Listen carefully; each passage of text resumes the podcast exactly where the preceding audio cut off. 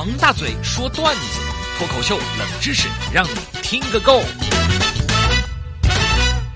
给大家送上的呢是好听好玩的听众朋友发送来的小笑话，这些小笑话呢都是我们的听众朋友在场外的微信公众号上面发来的，微信公众号五个字，越说越开心啊！您发来了有意思的小笑话，我再次加工为大家送上欢笑，我们一起来看看大家的快乐，也分享我们自己的快乐。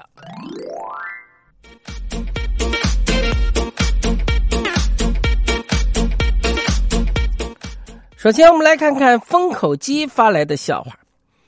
我上四年级的儿子，数学和英语的成绩不太理想，我和小姨子分别为他补习，效果显著。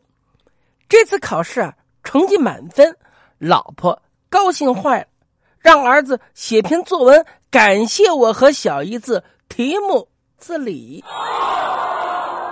后来，我们就看到了一篇名为。爸爸和小姨那些不得不说的事的文章，我就被老婆抽成了五指山。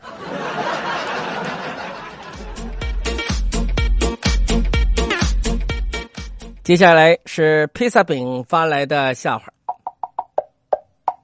啊一天啊，我正躺在沙发上看电视，我儿子过来就说了：“爸爸。”我们玩警察抓坏人的游戏嘞，还行啊！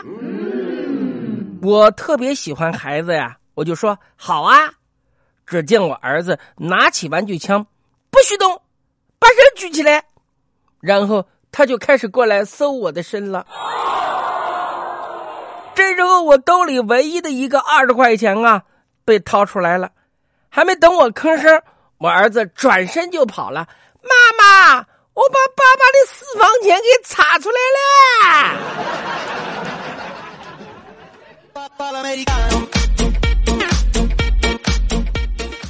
第三个是第四名发来的笑话。我老婆对儿子说：“儿子，你今年六岁了，活泼好动，可爱之极，就像一只小老虎。”儿子一听笑了：“嗯，我是小老虎，妈妈你是什么呀？”我老婆笑了笑，我是什么？我是你妈妈呀。这时候，儿子嘿嘿一笑，不对，爸爸说了，你是只母老虎。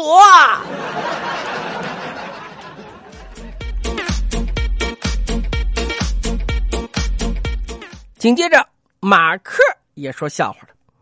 一个女孩和自己的男朋友逛街。不小心看到他钱包里面好多钱，就问他：“哎，你干嘛带那么多钱出门呢？”啊，女孩的男朋友就说了：“呃，等下要为你的二货行为买单呢，你不懂吗？”后来这个女孩和自己的女朋友逛街，我女朋友呢相中了一套化妆品，好几百，犹犹豫豫的想买，又嫌贵，咦，踌躇了一会儿。扭头端详了这个女孩子，他的女朋友一咬牙，算了，不买了。你这种丑朋友，不配有太漂亮的女朋友的。